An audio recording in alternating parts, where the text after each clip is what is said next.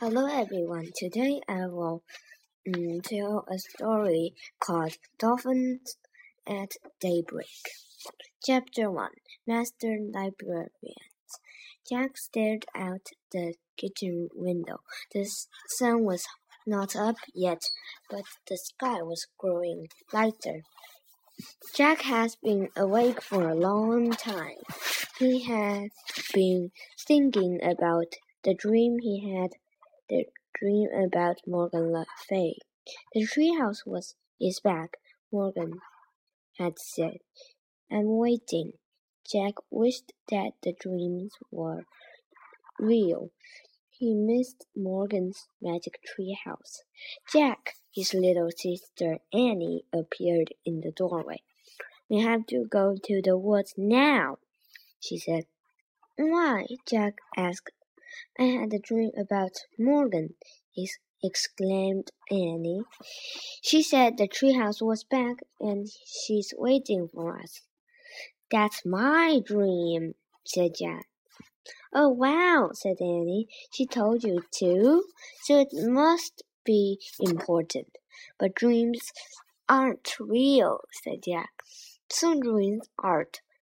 Aren't. But this one is, said Annie. I just can and feel it.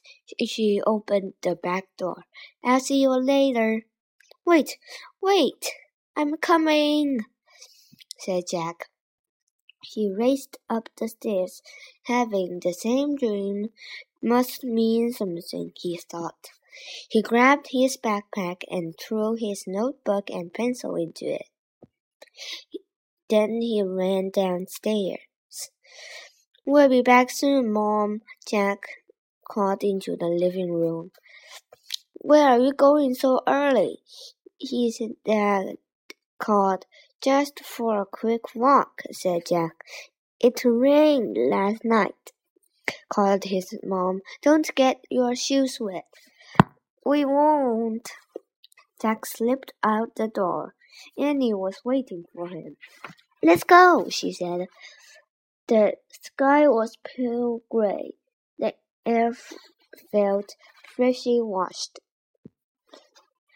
Jack and Annie ran up the quiet street into the Frog Creek woods. They headed between the trees. Soon they come to the tallest oak in the woods. There was a wooden house high in the treetop. It is back, whispered Jack. Someone looked at the window of the treehouse. A lovely old woman with long, long white hair, hair Morgan Le Fay. Come on, called the magical librarian. Jack and Annie climbed up the rope ladder and into the treehouse. In the dawn light, they started at Morgan Le Fay. She looked beautiful in the red velvet ro robe. Jack pushed his glasses into place. He couldn't stop smiling. We both had dreams about you, said Annie. I know, said Morgan. You do? Yes, I sent them to you, said Morgan, because I need your help. What kind of help? said Jack. Merlin the magician has been up to his tricks again, said Morgan, so I haven't had any time to collect books for Camelot's library. Can we collect them for you? asked Annie. Yes, but in the order to gather books through time, you must be master librarians, said Morgan. Oh well, Annie said sadly. But you can become master librarians, said Morgan, if you pass the test. Really? said Annie. What kind of test? Jack asked. You must show that you know how to do research, said Morgan, and show that you can find answers to hard questions. How? said Annie. By solving four riddles, said Morgan. He reached into the folds of her robe and pull, pulled out a rolled up paper. Into the folds, the first riddle uh, is written on this ancient scroll. She said, This book will help you find the answer. She held a book.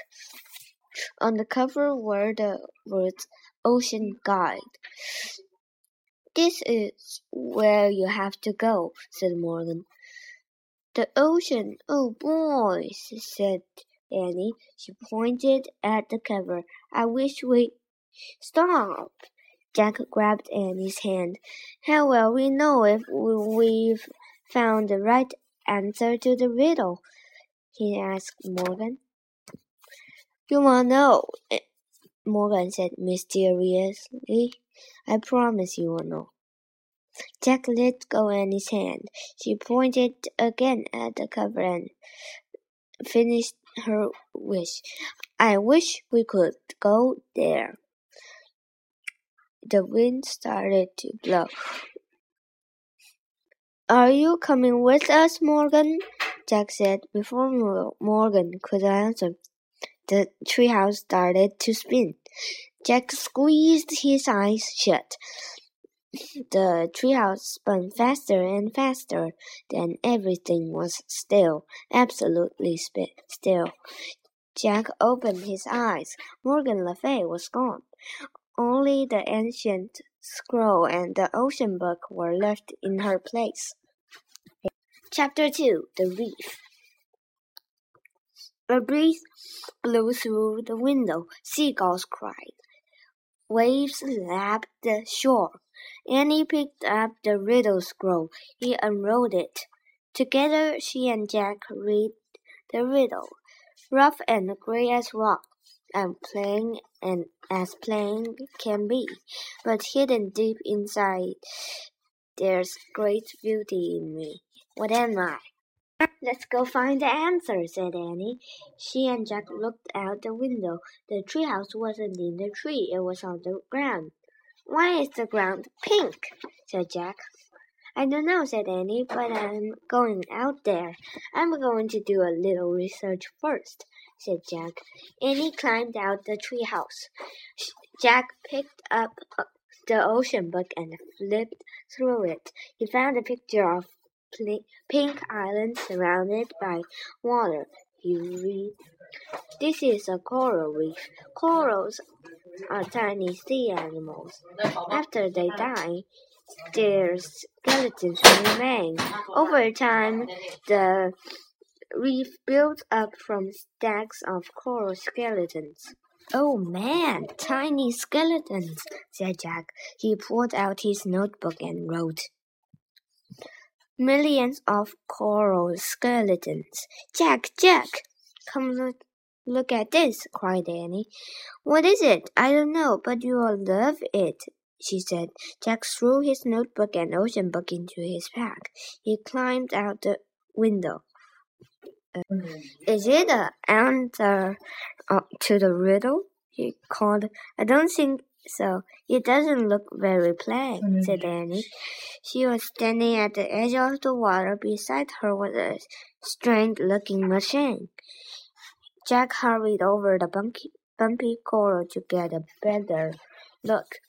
The machine was half on the reef and half in the clear blue water. It looked like a huge white bubble with a big window. Is it a special kind of boat? asked Annie. Jack found a picture of the machine in the ocean book. He read, Scientists who study the ocean are called oceanographers. Sometimes they travel in small diving vessels called sub- submersibles or mini subs to study the ocean floor. It's a mini sub, said Jack. He pulled out his notebook. Let's get inside it, said Annie. No, said Jack. Actually, he did want to see what the sub looked like inside, but he shook his head. We can't. It's not ours. just a tiny peek, said Annie. It might help us figure out our riddle. Jack sighed. Okay, but we have to be careful. Don't touch anything, he said. Don't worry, said Annie. And take off your shoes so they don't get wet, said Jack. He and Annie slipped out of their shoes and socks and threw them toward the treehouse. Then they stepped carefully over the sharp coral. Annie turned the handle on the hatch of the mini sub. It opened. She and Jack climbed inside. It, the hatch slammed shut. The mini sub was tiny. Two seats faced the big window. In front of the seats was a computer built into a con control panel. Annie sat down. Jack opened the ocean book and read more on the Minisub page.